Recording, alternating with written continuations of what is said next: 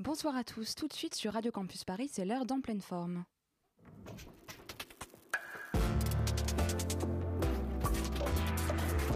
Bon cadeau à moi, c'est une toile que j'ai peint pour vous. Nous voilà débarrassés du superflu, on va pouvoir aborder l'essentiel. En pleine forme, l'émission contemporaine des arts sur Radio Campus Paris. En pleine forme. Mais si c'est là que je me rends compte que malheureusement, je vous ai beaucoup moins bien réussi que le porc. Bonsoir à tous et bienvenue dans En pleine forme. Dans un contexte hivernal où s'enchaînent la FIAC et Paris Photo et où un certain artiste fait cadeau d'une œuvre fort dispendieuse et volumineuse en hommage aux victimes des attentats, une forme d'exaspération peut poindre le bout de son nez, pour ne pas dire un excès de bruissement médiatique ad nauseam. Partout dans ce que le sociologue Howard Baker nomme le monde de l'art se trouvent des injonctions. Injonctions pour les artistes à vendre leurs œuvres, diversifier leurs pratiques, faire connaître leur travail. Injonctions pour les galeries, les musées et les centres d'art de conserver une sélection pointue et éclectique tout en s'ouvrant sur un public aussi large que possible. Injonction pour le public, enfin, d'aller voir les expositions immanquables, de se renseigner sur les diverses tendances, de s'informer sur les tenants et les aboutissants du marché de l'art. Alors face à cette carrière d'exigence, une réponse alternative semble s'imposer, celle de la flânerie. En effet, quoi de mieux que d'aller où bon vous semble sans forcément trop y réfléchir, retrouver un rapport jovial presque naïf à l'art. C'est justement cela qui va nous intéresser aujourd'hui En pleine forme, puisque nous allons nous pencher sur la question de l'art amateur sous toutes ses coutures. Dans un contexte culturel encore très imprégné des théories bourdieusiennes de champs littéraires et de distinction, il n'est pas rare de considérer qu'à chaque classe sociale ses habitudes culturelles. Preuve en est une récente étude sur les habitudes culturelles des Français, où la cuisine est plus valorisée que la littérature. Quand on parle d'amateurs, on pense aussi aux néophytes, aux passionnés qui aiment sans compter, qui croient, qui parfois même considèrent ces objets de prédilection comme étant adjacents ou sacrés. Si on choisit de penser l'amateur comme un passionné qui jouit de sa passion loin du milieu professionnel et des impératifs mercantiles, il devient alors une figure de dissident qui nous invite à faire un pas de côté pour aimer sans compter et avec émotion. Car oui, pour l'amateur, l'art est avant tout une affaire de goût, on en revient à cette histoire de cuisine. S'il est bien important pour les différents acteurs du monde de l'art de pouvoir faire recette, il n'en est pas moins important de conserver une approche neuve et impliquée. C'est entre autres à ce type de réflexion euh, qu'invite la revue semestrielle Profane qui publie ce mois-ci son troisième numéro. Son credo est, je cite, l'amateur, qu'il soit artiste ou collectionneur, novice ou pointu, fervent admirateur ou créateur à ses heures. Et justement, nous recevons aujourd'hui Bertrand Houdin et Charlotte Alperne, cofondateurs de la revue. Bonsoir à tous les deux. Bonsoir. Et je reçois également Giuseppina Sapio. Giuseppina Sapio, vous êtes euh, docteur en études audiovisuelles, auteur d'une thèse intitulée La pratique des home movies, culture et jeunesse de la métafamille. Bonsoir. Bonsoir. J'ai également le plaisir d'être accompagnée sur le plateau de deux nouveaux chroniqueurs, Jean-Baptiste et Marine. Bonsoir. Eh bien Marine, je te laisse tout de suite la parole car je crois que tu nous as concocté un petit agenda artistique du moment. En effet, Flore, et du coup, ce mois-ci, il y avait des événements et des expositions à ne pas manquer. Et l'événement notamment de cette fin d'année, c'est l'exposition Only. C'est la première rétrospective complète de l'œuvre de l'artiste américain décédé en 2011. L'exposition retracera l'ensemble de sa carrière, allant de ses travaux des années 1950 jusqu'aux années 2000. Les inspirations du peintre sont très diverses, les graffitis, l'écriture, l'expressionnisme abstrait, la culture méditerranéenne, entre autres. Et si on est plutôt art politique? Eh bien, vous pourrez aller voir l'exposition Soulèvement qui se tiendra au Jeu de Paume jusqu'au 15 janvier 2017, une carte blanche laissée à l'historien de l'art Georges Didi Huberman, qui signe une exposition transdisciplinaire sur le terme des émotions collectives, des événements politiques et tout ce qui suppose des mouvements de foule en lutte. Il y a cinq grandes parties dans cette exposition éléments, gestes, mots, conflits et désirs, L'exposition traite de la thématique du soulèvement qui s'illustre par des œuvres photographiques, manuscrites, picturales, gravées et bien d'autres encore. Une autre carte blanche, c'est celle laissée à Tino Segal qui investit les 13 000 m2 de surface d'exposition du Palais de Tokyo, aux côtés des œuvres d'artistes qu'il a lui-même sélectionnées, comme Daniel Buren, Pierre Huyghe ou Philippe Pareno. Tino Segal intègre des performances. Au travers de celles-ci, le spectateur est invité à participer à l'œuvre, L'artiste nous interroge en effet sur nos rapports à l'autre, sur la perception de notre corps. À noter que les horaires de cette exposition sont particuliers, soit de 12h à 20h, qu'il y a également beaucoup de monde. Et si on veut fuir la foule? Alors, dans un cadre plus intimiste, au musée de la chasse et de la nature se tient une exposition Scène de chasse en Allemagne, Reisky Baselitz. Elle propose de mettre au regard d'œuvres du 19e siècle, notamment au regard d'œuvres de réalistes, des œuvres de l'artiste contemporain Georges Baselitz. L'exposition pointe notamment l'influence des peintures de Ferdinand von Reisky et de nombreux euh, et de scènes de chasse sur la, sur la carrière artistique de Georges Baselitz. Un face-à-face entre deux artistes, entre deux époques.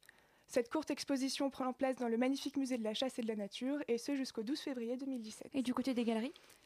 Euh, Donc du côté des galeries, chez Tadeusz, Tadeusz Ropak, excusez-moi, euh, dans le 3e arrondissement de Paris, la galerie propose une exposition autour de la du célèbre porte-bouteille de Marcel Duchamp dans le cadre du centième anniversaire du terme ready-made. Et chez Almin Recht se trouve l'exposition A Different Kind of Woman qui montre de magnifiques shape canvas du maître du pop et de l'érotisme américain, Tom Wesselman. Merci beaucoup Marine. En pleine Alors nous commençons donc cet entretien avec donc euh, Charlotte Alperne, Bertrand Houdin de la revue Profane. Alors peut-être une première question pour vous. De quel besoin et de quelle envie est née cette revue? Qu'est-ce qui vous a finalement amené à vouloir euh, lancer ce projet?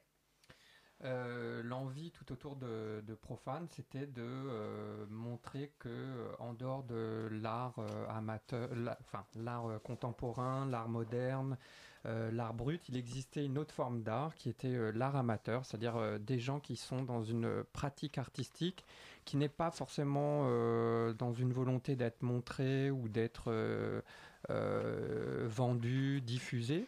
Et donc, tout est parti sur le fait qu'autour de cette création amateur, il y avait une passion, une envie, quelque chose de libre, aussi une très grande liberté et formelle euh, et créative. Et ça nous a donné envie d'aller explorer toute cette partie que, effectivement, on n'est pas habitué à montrer et que les médias ne montrent pas euh, beaucoup, en fait.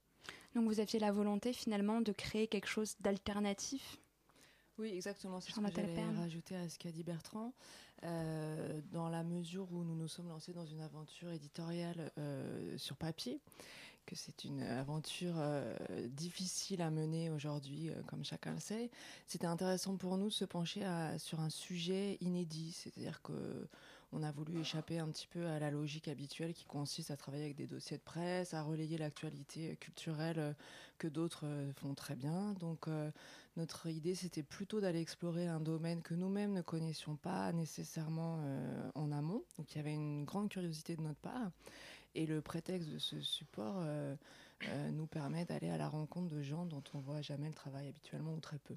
Alors justement, vous évoquez la, difficulté de lancer un projet papier, mais qui pourtant est fortement incarné. On est face à des très beaux objets, des couvertures moirées, un énorme travail sur la mise en page, sur la typographie. Comment est-ce que vous avez construit un petit peu cet aspect euh, album qu'a la revue? Et est-ce que vous venez nous dire un mot de son, de son aspect visuel? Comment est-ce que vous avez construit un peu cet aspect euh, presque livre pour cette revue?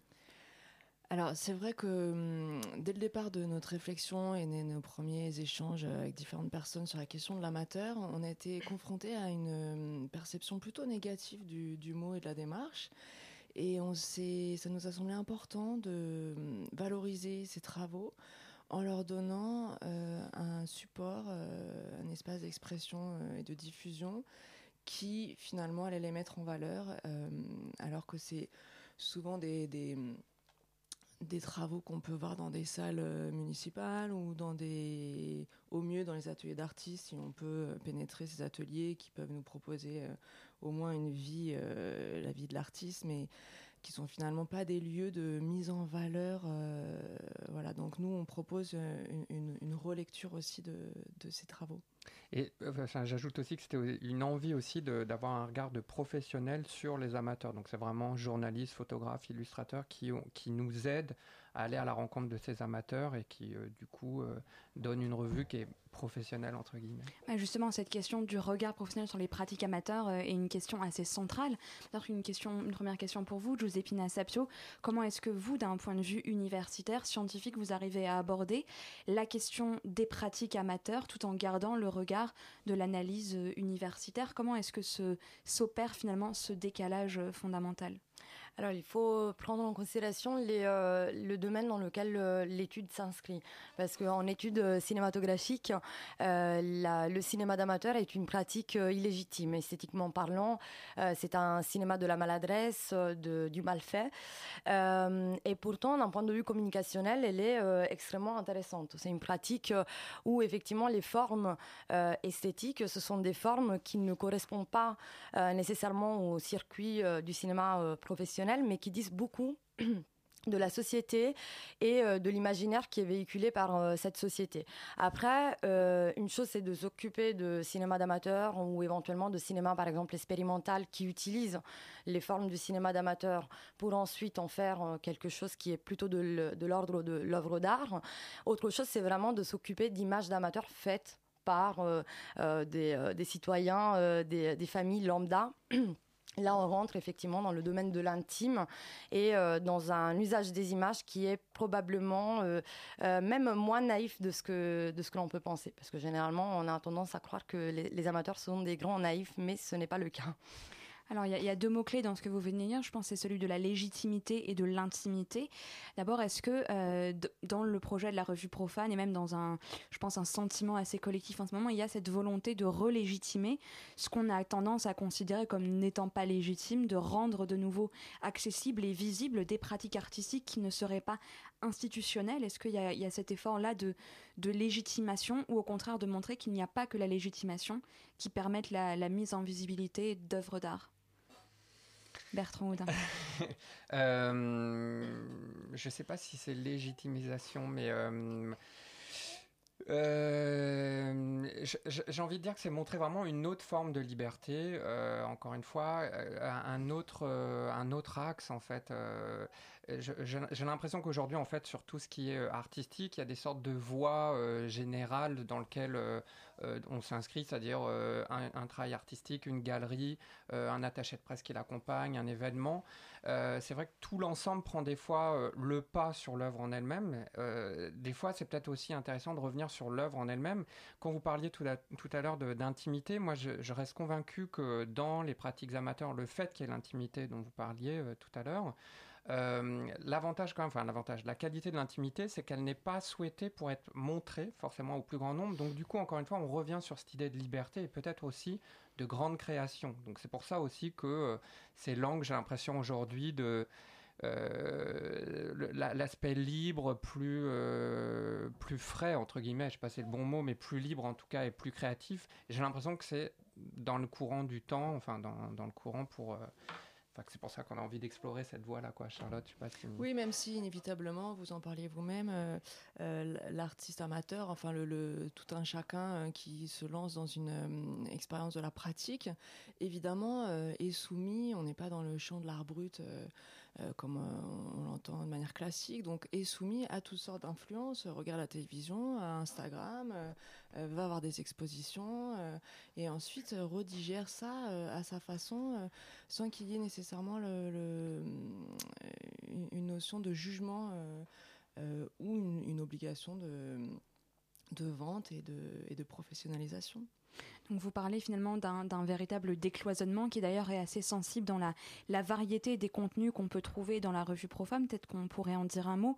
Quand on l'ouvre, il y a une, énorme variété, ne serait-ce qu'en type de contenu. Il y a des dessins, il y a des croquis, il y a des articles, il y a des interviews. Comment est-ce que vous êtes arrivé à, agréger, je dirais, une, telle somme hétéroclite? Est-ce que c'est une vraie volonté de montrer qu'il y a une, une très grande diversité dans les pratiques amateurs, qu'il n'y a pas que, vous le disiez tout à l'heure, l'art brut, donc qu'on a en tête euh, à partir de Georges Dubuffet, vous avez peut-être envie de, de, montrer que l'art amateur, c'était énorme, que c'était très grand, très varié.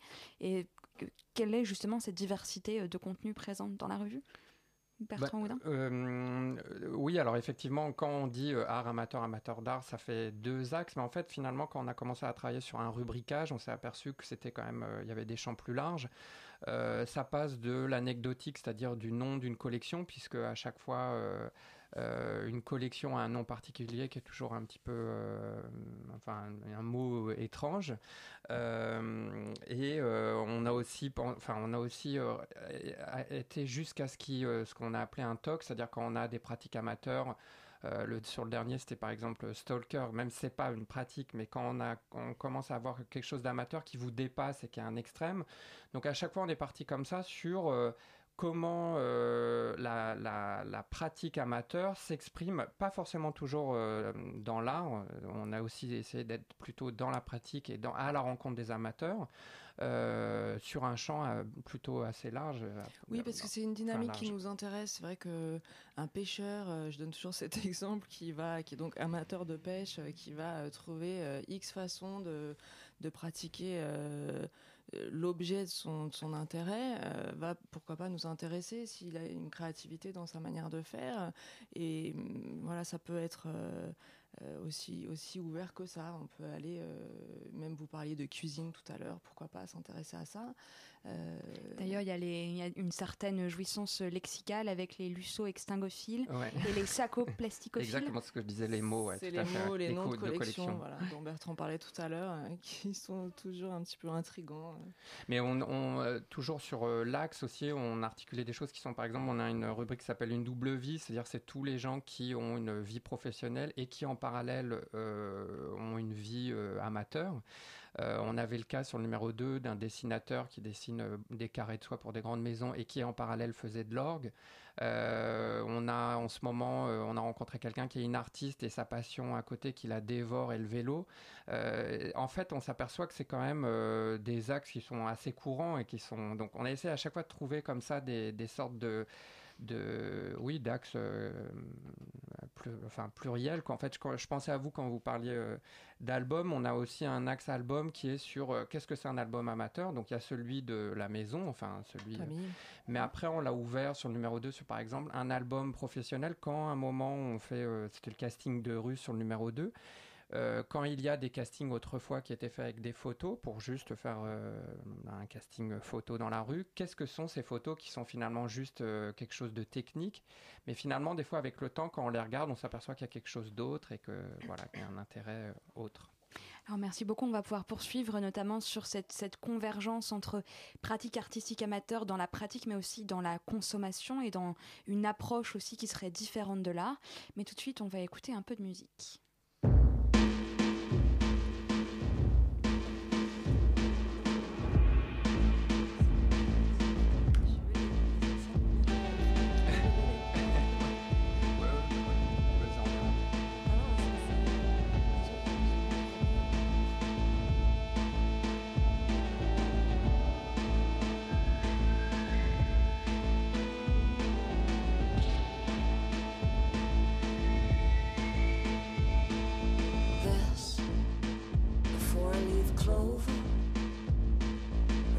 For the love of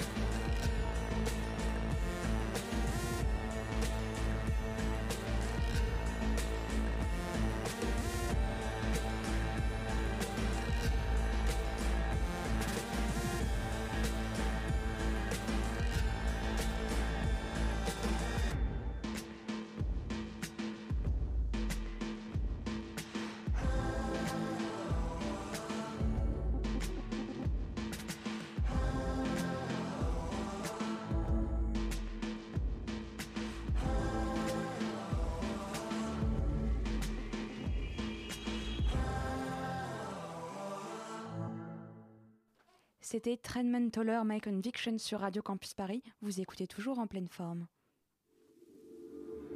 En pleine forme. En pleine forme, je suis toujours en compagnie de Bertrand Houdin, Charlotte Alperne et Giuseppe Sapio pour parler de ces pratiques amateurs. Alors peut-être qu'on pourrait en arriver à parler davantage de ce qui est cet amateur dont on parle depuis tout à l'heure. Vous évoquiez, Bertrand Houdin, euh, à l'instant, le fait que parfois l'amateur pouvait être amateur en marge d'une pratique professionnelle différente. Giuseppe Sapio, vous, je crois que dans votre travail doctoral, vous avez notamment fait un certain nombre d'entretiens euh, avec ces familles qui pratiquent euh, cette question du film de famille. Finalement, est-ce que pour vous, il y a un profil de l'amateur qui se distingue. Quelles sont hein, finalement les caractéristiques de l'amateur qui font que il est plus amateur que nous le sommes tous dans les activités que nous faisons en marge de notre activité professionnelle? Qu'est-ce qui fait qu'on est un amateur et pas juste euh, du loisir?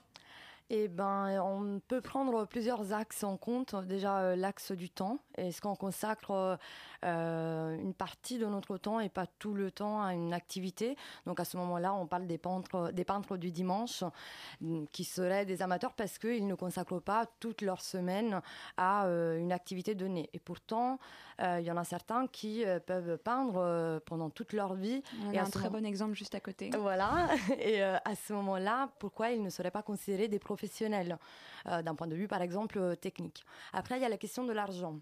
Est-ce que l'amateur est nécessairement quelqu'un qui n'est pas rémunéré euh, pour son activité? Mais à ce moment-là se pose aussi le problème du professionnel. Il y a certains professionnels et euh, c'est le cas euh, dans cette société quelque peu précaire parfois, où voilà, les professionnels peuvent ne pas être rémunérés pour leurs activités. Donc à ce moment-là, il s'agit tout de même de professionnels, mais ils ont des problèmes d'argent. Et pareil pour les amateurs, ils peuvent ne pas être payés, mais tout de même avoir un certain niveau dans leur, dans leur pratique. Enfin, il y a aussi un autre axe. c'est l'axe de la réception. C'est-à-dire euh, l'amateur euh, prend en considération un certain type de public. Alors si on pense par exemple aux cinéastes de famille, effectivement, leur public serait euh, quelque peu restreint puisqu'ils ils filmeraient exclusivement pour le, dans le cadre familial et donc pour les membres de, de, leur famille. Et en même temps, il y en a certains qui, au bout d'un certain temps, décident par exemple de rendre public leurs films, de les assembler dans un montage. Et à ce moment-là, il y a, ils switchent en termes de, euh, public, donc euh, ils élargissent euh, le, cadre de réception. Et effectivement, là aussi, on pourrait se poser des questions. Donc effectivement, la catégorie de l'amateur est une catégorie assez floue mais euh, moi, j'aime bien euh, reprendre euh, la définition de Barthes, de, Roland Barthes. Donc, effectivement, l'amateur est quelqu'un qui aime avant tout. donc, je pense qu'on pourrait trouver dans, dans l'amour, dans la passion qu'il a pour l'objet auquel il consacre du temps et des énergies, l'axe de pertinence de cette, de cette définition. Bien sûr, en prenant en compte d'autres facteurs historiques, sociaux, culturels. Alors justement, pour euh, entrer un peu plus dans la définition de cet amateur, on peut peut-être dire un titre de la revue Profane, qui je crois est quand même porteuse de beaucoup de signification, parce qu'on est tenté de faire le lien entre ce qu'est le profane, donc le non religieux, l'anticultuel, et en même temps le fan que peut être l'amateur au sens assez littéral, le, fanatique, c'est-à-dire le véritable passionné, celui euh, dont parle notamment Henry Jenkins, donc cet extra amateur qui a un rapport presque sacré euh, à ce qu'il aime. Donc d'où est venue finalement l'envie de donner ce titre à cette revue et qu'est-ce que ce terme euh, porte comme, euh, comme idéaux Charlotte Alberne J'en profite pour euh, rebondir sur le mot pratique qu'on a dû euh, dire euh, environ déjà une dizaine de fois depuis le début de l'émission, qui nous rapproche du religieux puisque nous sommes croyants et pratiquants en l'occurrence. Oui. et, j'aime beaucoup en effet le, le, terme que vous avez rajouté à la fin des cinq axes pour considérer les amateurs et cette notion de l'amour.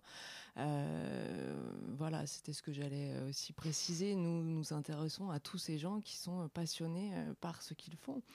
Donc sur la question du, mot euh, profane, c'est vrai que c'est hum, c'est un mot fort, c'est un mot qui désigne ce qu'il y a autour du lieu de culte, autour du sacré. Et, c'est vrai qu'on est toujours sur la question de la porosité entre une pratique amateur avec ses faiblesses et ses maladresses, et en même temps une pratique qui peut être tout à fait spécialisée parce que, en effet, le peintre du dimanche qui, depuis 30 ans à consacrer tout son temps libre à la peinture, on peut imaginer qu'il est parfois plus spécialiste, en tout cas que ça, son expérience le, rend légitime. On parlait aussi de la légitimité en début d'émission. Et, et, pour moi, cette personne est tout à fait à considérer comme une personne sacrée. voilà. donc, pas au profane au sens où on l'imaginait au départ. Mais le choix du profane aussi aujourd'hui, euh, euh, aujourd'hui dans notre époque, dans notre monde, dans nos sociétés, c'était aussi euh, une volonté de, d'assumer quoi, de d'être en dehors de la religion. voilà, c'est pas en dehors du sacré. En dehors du sacré, en fait. Le sacré qui correspondrait alors à l'institution, peut-être voilà, Au circuit traditionnel Peut-être qu'on pourrait dire euh, un mot justement sur cette question du circuit et de l'argent euh, que vous évoquez, de vous épine Sapio.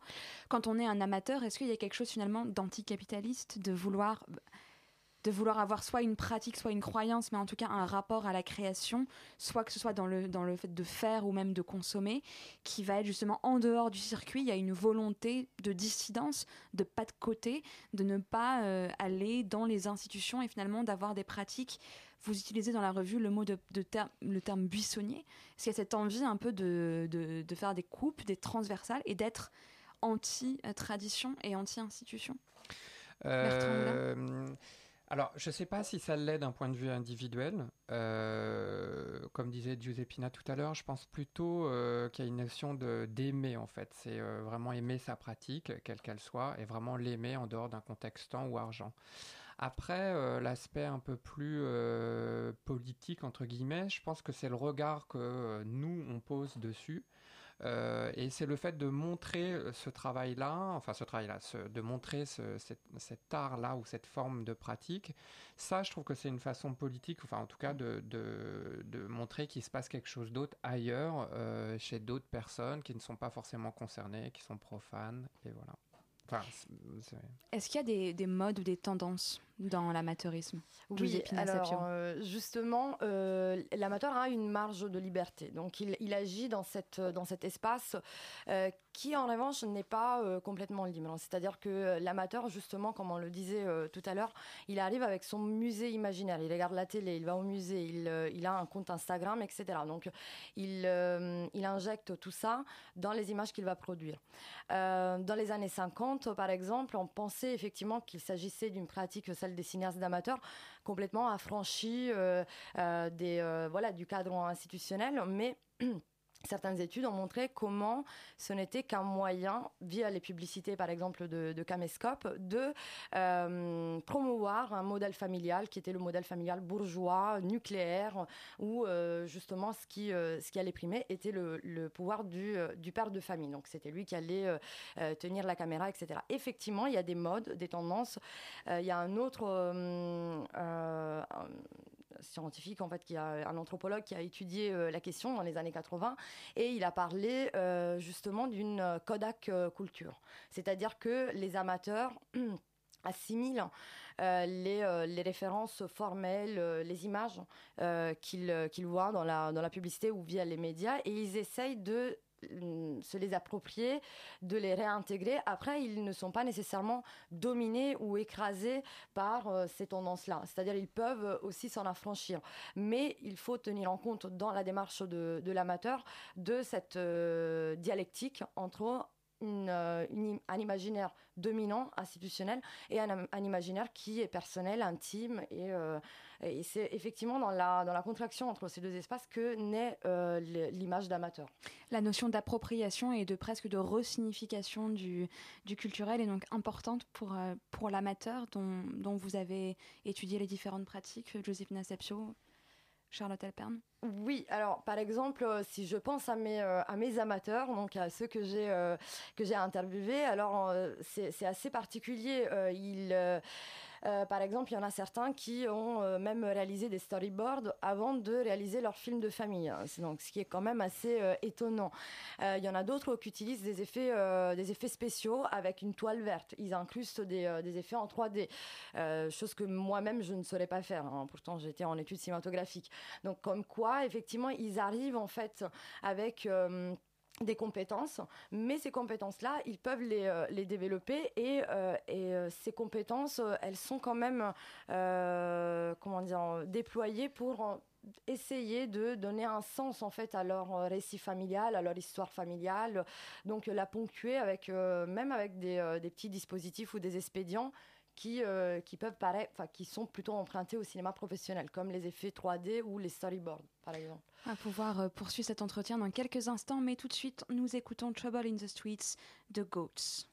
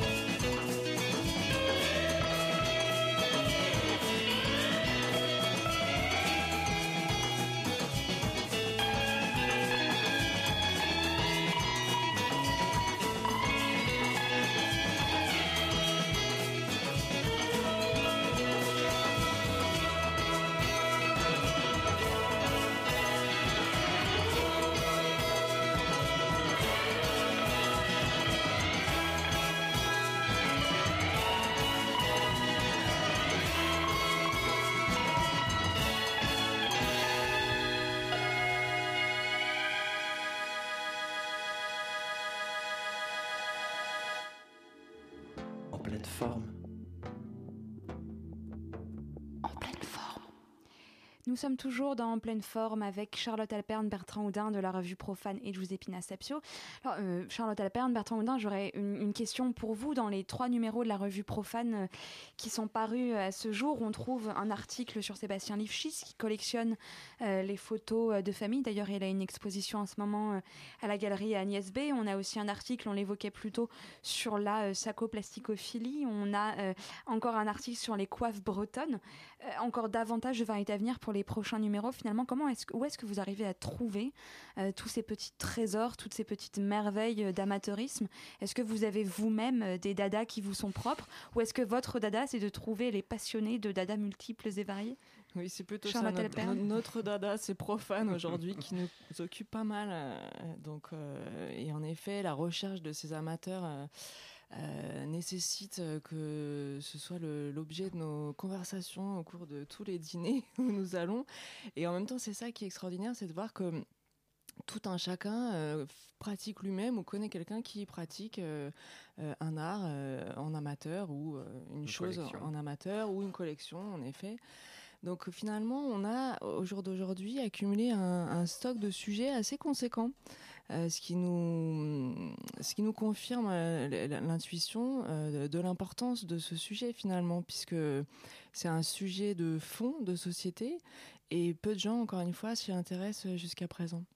Alors justement, ce sujet de fond, quelque chose qui semble assez profondément ancré à la fois dans les thématiques de la revue profane et de votre recherche doctorale, c'est juste cette idée, j'ai l'impression, de la dissidence, l'idée qu'on peut trouver une autre voie, d'autres modes d'expression euh, que l'expression institutionnelle qu'on peut trouver qu'on peut avoir d'autres goûts que ceux que nous impose la culture de masse Est-ce que finalement il y a une volonté profondément dissidente et alternative dans le fait d'être un amateur, dans le fait d'être un peintre du dimanche, mais de ne pas avoir envie d'être exposé dans une galerie, le, dans le fait d'avoir une collection, mais de ne pas la vendre, etc. Est-ce qu'il y, y a, cette idée-là finalement de la, de la dissidence et de quelque chose d'antipolitique peut-être?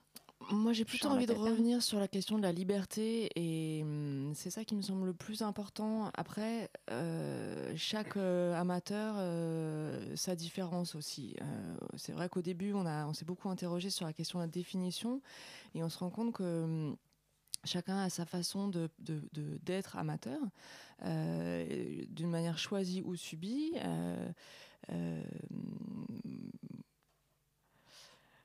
oui. Mais je sais pas si en fait, euh, euh, je sais pas si c'est une forme de dissidence euh, individuelle. je ne sais pas s'il y a cette volonté d'aller dans des pratiques amateurs dans une, une envie de dissidence euh, individuelle. Euh, Épinal, quand, quand, vous parliez tout à l'heure des albums, je pensais à, justement, euh, il y a l'ouvrage de Suzanne Zontag sur la photographie, où justement elle explique que ce n'est pas possible euh, pour une famille, pour les parents, de, ne pas avoir des photos de leurs enfants. C'est impossible. Et c'est vrai qu'on regarde autour de nous, nos parents l'ont fait, enfin quelques actions près.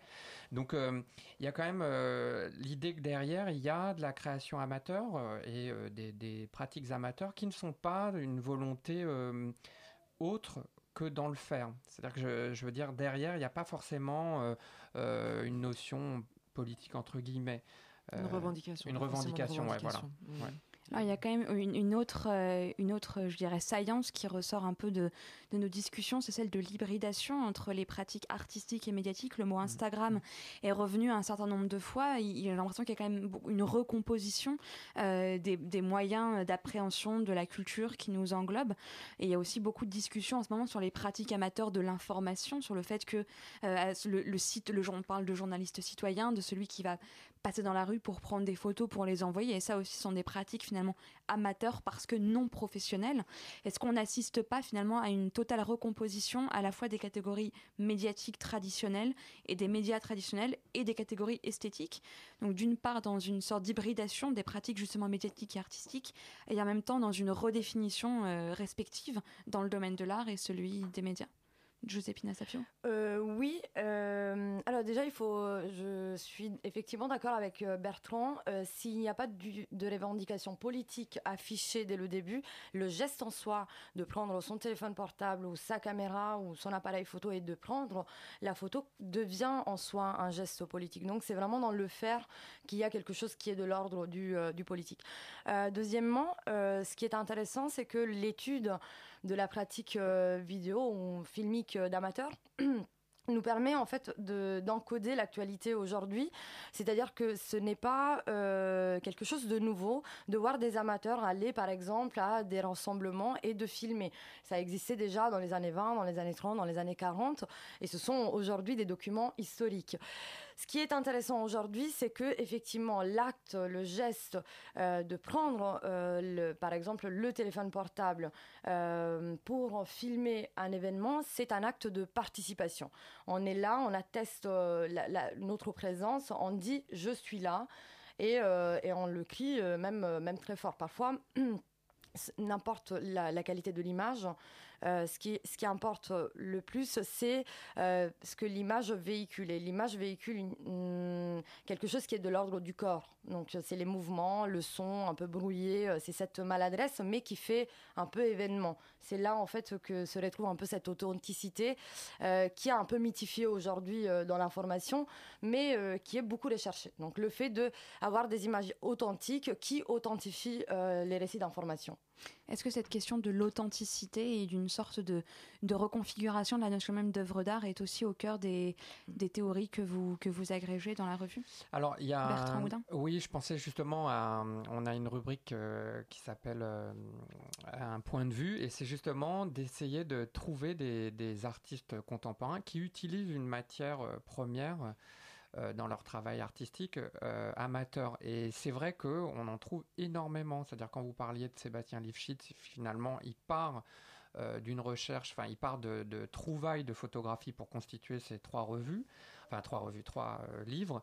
dernièrement, on a fait sur une artiste qui s'appelle Dina Kelberman qui a un projet qui s'appelle I Am Google et qui utilise que des photos amateurs pour faire des sortes de rapprochements visuels sur Internet qui sont une sorte d'œuvre en elle-même euh, infinie. Euh, on, avait enfin, on avait fait un sujet sur Thomas Melander, qui est aussi un artiste contemporain et qui utilise lui aussi vraiment. il a travaillé sur des coquilles d'huîtres qu'il a fait imprimer par un artiste sur Etsy et il lui a demandé de, enfin un artiste, un, amateur, sur Etsy, le site des de, vente de produits amateurs. Euh, en fait, c'est vrai que euh, c'est quand même, euh, quand vous parliez d'art, on regarde tout ça, tout, ce champ amateur, je sens qu'effectivement, enfin, j'ai la, la, sensation qu'aujourd'hui, même les artistes vont piocher dans cette matière et dans ce territoire parce que justement, il y a beaucoup de choses encore très belles et très étonnantes et très libres à trouver. Alors justement, quelles sont être un peu les, prochaines thématiques que la revue Profane va aborder? Vous disiez que vous aviez une, une, sorte de base euh, infinie qui était en train de se créer. Est-ce que vous pourriez peut-être nous dire quelques mots euh, des, prochains, des prochaines thématiques que, que la revue va aborder? Est-ce que vous allez conserver euh, le rubricage actuel qui est assez flou et qui quand même sort des, des normes classiques, je dirais, de la revue d'art? Donc on a un point de vue, ça commence toujours par quelques dessins. Est-ce que vous allez conserver cette structure-là? Peut-être quelques mots de, des contenus futurs? Euh, Alors, on garde ce rubricage-là, parce que c'est vrai, euh, comme c'est un objet un peu particulier euh, et, le sujet, et un sujet aussi, on s'est aperçu que c'était quand même pas mal d'avoir une sorte de grille de rubriques qui, qui sont récurrentes. Euh, pour l'instant, on n'avait pas envie, sachant que la, thématique est quand même déjà assez forte et assez prégnante puisque c'est euh, les amateurs. Euh, on a, on s'est plutôt dit, au début, on avait pensé se dire, tiens, ça pourrait être le cinéma ou l'art plastique ou enfin bon, les thématiques. Mais finalement, on reste sur notre rubricage. À chaque fois, on l'enrichit. Donc, les recherches se font vraiment sur les rubriques actuelles, qui vont être complétées de temps en temps ou changées. Et pour les prochains numéros? Les, nouveaux sujets. on a eu une première euh, réunion de rédaction euh, concernant le numéro 4 qui doit sortir au printemps. Donc euh, j'avoue que pour l'instant, malgré la quantité de sujets possibles, c'est encore un petit peu en friche. D'accord. Alors peut-être une, dernière question qui, qui, vous concerne tous les trois, c'est sur celle de la finalement de la réception. On a beaucoup parlé d'intimité. Est-ce que l'amateur ne cherche à s'adresser qu'à lui-même dans sa passion ou est-ce qu'il s'adresse quand même à un autre Et je poserai finalement la question au carré, disant finalement, vous, en publiant une revue sur cette question-là de l'intimité, à quel lecteur est-ce que vous vous adressez? À celui qui s'intéresse aux amateurs ou à l'amateur lui-même qui s'intéresserait à l'amateur? Est-ce que c'est une revue qui s'adresse aux amateurs? Et voilà, finalement, à qui s'adresse l'amateur et à qui s'adresse-t-on quand on parle d'amateur? Je suis pas sûr que nous on, s'adresse à l'amateur finalement. Mhm. Euh, j'ai l'impression qu'on va plutôt s'adresser à des gens qui ont curieux en tout cas et qui ont envie de voir euh, quelque chose de différent, c'est-à-dire euh, je reviens toujours sur ce mot-là, ça fait c'est redondant, mais c'est une, autre forme de, de, une liberté créative. Donc, euh, je sais pas, Charlotte. Dans sa forme aussi, euh, je tiens au passage à citer euh, le nom des graphistes syndicats, Sacha et François. On, leur a laissé vraiment toute liberté pour exprimer leur vision d'un outil qui serait au service d'un sujet qui, a priori, jusqu'à présent, est plutôt mal valorisé. Et Giuseppe Sapio, vous, dans les amateurs que vous avez rencontrés, à qui s'adressent-ils, ces amateurs? Eh ben, euh, c'est très, euh, très varié. Euh, ça peut aller de l'obsessionnel qui a, qui a envie, de manière despotique, d'imposer ses propres films au reste de sa famille. Donc voilà, il les obligera à un visionnage collectif. Euh, ça va de ceux qui euh, voilà, ont envie de, les partager dans une démarche un peu plus euh, collective et plus, on va dire, démocratique, jusqu'à ceux qui peuvent créer une espèce de ciné-club. Donc, ils peuvent les, les, les, montrer aussi à des gens qui ressortent donc, de leur cercle familial. Ça peut aller des amis ou d'autres personnes qui peuvent leur donner un regard un peu plus technique voilà, sur les images. Alors un petit mot de conclusion peut-être, euh, parce que cet entretien touche à sa fin. Euh, Bertrand Houdin, Charlotte Alperne, est-ce que vous aimeriez dire euh, un dernier mot sur la revue Profane avant que l'on achève cet entretien? Ben, Déjà un, remerciement à notre rédactrice en chef, Karine Soyer, qui quand même a réussi à, travailler avec nous sur un rubricage qui est quand même plutôt assez large, qui, permet un éventail très large, et aux graphistes qui ont vraiment aussi euh, souhaité comme nous donner une vision euh, contemporaine et euh, attractive de, tout ce qui était pratique des amateurs. Et à tous les contributeurs, photographes et journalistes évidemment, qui s'intéressent à ce sujet et relaient aussi des suggestions d'exemples d'amateurs. Joséphine Sapio, est-ce qu'on peut attendre euh, une publication peut-être prochaine euh, eh ben, de vos travaux Oui, voilà, j'espère. Euh, et, certainement, si on se demande quels seront les lecteurs de, de Profane, bah, moi, je, je, serai une potentielle lectrice. voilà, vous en avez une de plus. eh bien, merci beaucoup à tous les trois. C'est la fin de cet entretien, mais pas encore de cette émission. On se retrouve tout de suite après ça. Les Radio Campus présentent Home Cooking, le nouvel album de Fulgence.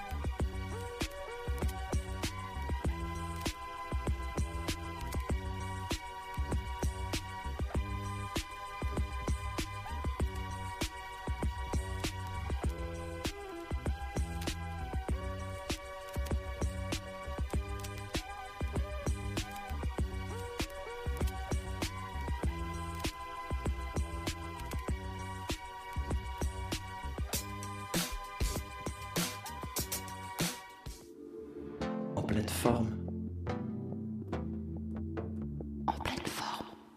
Avant de nous quitter, c'est l'heure d'une nouvelle chronique En pleine forme. Chaque mois, l'association Diamètre, avec un chroniqueur chaque fois différent, nous proposera une chronique d'exposition, toujours dans une perspective alternative et dédiée à la jeune création. Pour inaugurer cette chronique, c'est Jean-Baptiste qui se lance pour, je crois, nous parler de l'exposition Le Nouveau Monde Industriel. Oui, tout à fait. Euh, j'ai décidé de parler du Nouveau Monde Industriel, qui est donc cette exposition qui se déroule jusqu'au 24 décembre euh, à la Galeria Continua à Boissy-le-Châtel, dans le 77, qui fait partie de ces expositions événements de l'automne euh, autour de la création émergente, et en partie grâce au commissaire de cette exposition, commissaire Star, qui est Nicolas Bourriot, aussi ancien directeur de l'École des Beaux-Arts de Paris. donc voilà, c'est une exposition qui traite de jeunes artistes, mais donc la Galeria Continua, cette galerie mastodonte euh, euh, qui représente des artistes aussi établis que Daniel Buren, Anish Kapoor ou Etel Adnan, euh, et qui prend cette fois le parti, un peu à la manière de la galerie Tadeusz Ropak qui présente la Biennale Jeune Création à Pantin, d'ouvrir ses portes, plus précisément ces, espaces immenses en périphérie parisienne, à d'autres artistes et peut-être aussi à un autre public. cette exposition, donc son titre, c'est Le Nouveau Monde Industriel, qui est un titre euh, emprunté à l'utopiste Charles Fourier. Et euh, on va dire que l'ambition de, ce projet, c'est d'explorer le potentiel euh, de l'utopie fouriériste aujourd'hui, euh, en proposant un projet euh, qui en fait présente un, panel euh, de la nouvelle génération d'artistes émergents en France. ce projet, il s'insère donc à la Galeria Continua, qui dispose à Boissy-le-Châtel d'un espace un peu particulier puisque ce sont des anciens moulins. donc c'est un espace qu'il faut s'imaginer, enfin immense, de plusieurs milliers de mètres carrés, dans lesquels 21 artistes ont été invités en fait dans un espace pensé comme une sorte de phalanstère, c'est-à-dire un lieu de travail euh, euh, et de vie en même temps, donc pour créer une nouvelle société, donc comme une sorte d'espace de, coworking, euh, si on peut le dire en, termes plus contemporains. ces 21 artistes sont des, gens à la fois déjà relativement identifiés ou de jeunes diplômés, surtout des beaux-arts de Paris, et c'est vrai que cette exposition présente une sorte de bilan de, des quatre années que Nicolas Bourriot à passer là-bas. Euh, donc voilà, moi les artistes qui m'ont euh, le plus intéressé euh, dans, cette exposition sont peut-être pas forcément ceux qui proposaient des, travaux en rapport avec le digital, je pense à, Arnaud Desoteux, mais plutôt ceux qui avaient un rapport avec le faire, avec cette thématique du processus, comme Mimosa Echar, qui combine des éléments organiques à, des choses plus artificielles, mais aussi à Enzo Mianes, qui est un des artistes qui a peut-être le plus répondu à, à cette invitation, puisque les artistes étaient vraiment invités en résidence pendant un mois à produire et à faire ensemble. Et donc lui euh, proposait un atelier, euh, on va dire, euh, qui aidait les, autres artistes. Voilà, une sorte d'atelier d'outils euh, et, on va dire que finalement cette exposition, euh, le seul aspect peut-être un peu euh, plus négatif, c'est que finalement cette communauté paraît un petit peu artificielle, peut-être moins incarnée que ce qu'a pu proposer l'artiste Run Space Occidental Temporary à, à Villejuif, fondé par Neil Beloufa. Mais cette exposition n'en demeure pas moins intéressante pour quiconque souhaite avoir un aperçu de la jeune création en France aujourd'hui. Merci beaucoup Jean-Baptiste. Cette émission d'En pleine forme touche désormais à sa fin. Je vous rappelle que le troisième numéro de la revue Profane est disponible en français comme en anglais dans la plupart euh, des librairies spécialisées. Merci à nos invités, Giuseppe Sepio et Bertrand Houdin et Charlotte Alperne. Vous pourrez retrouver le podcast de cette émission sur le site radiocampusparis.org. Merci également à Arthur pour la réalisation de cette émission et à Jean-Baptiste et Marine pour leur chronique. En pleine forme sera de retour dans un mois pour un entretien avec l'artiste Jean-Luc Moulin. Si l'envie vous en prend, n'hésitez pas à nous écrire à Radio Campus Paris, 50 rue des Tournelles. D'ici là, restez bien au chaud à l'écoute de Radio Campus Paris.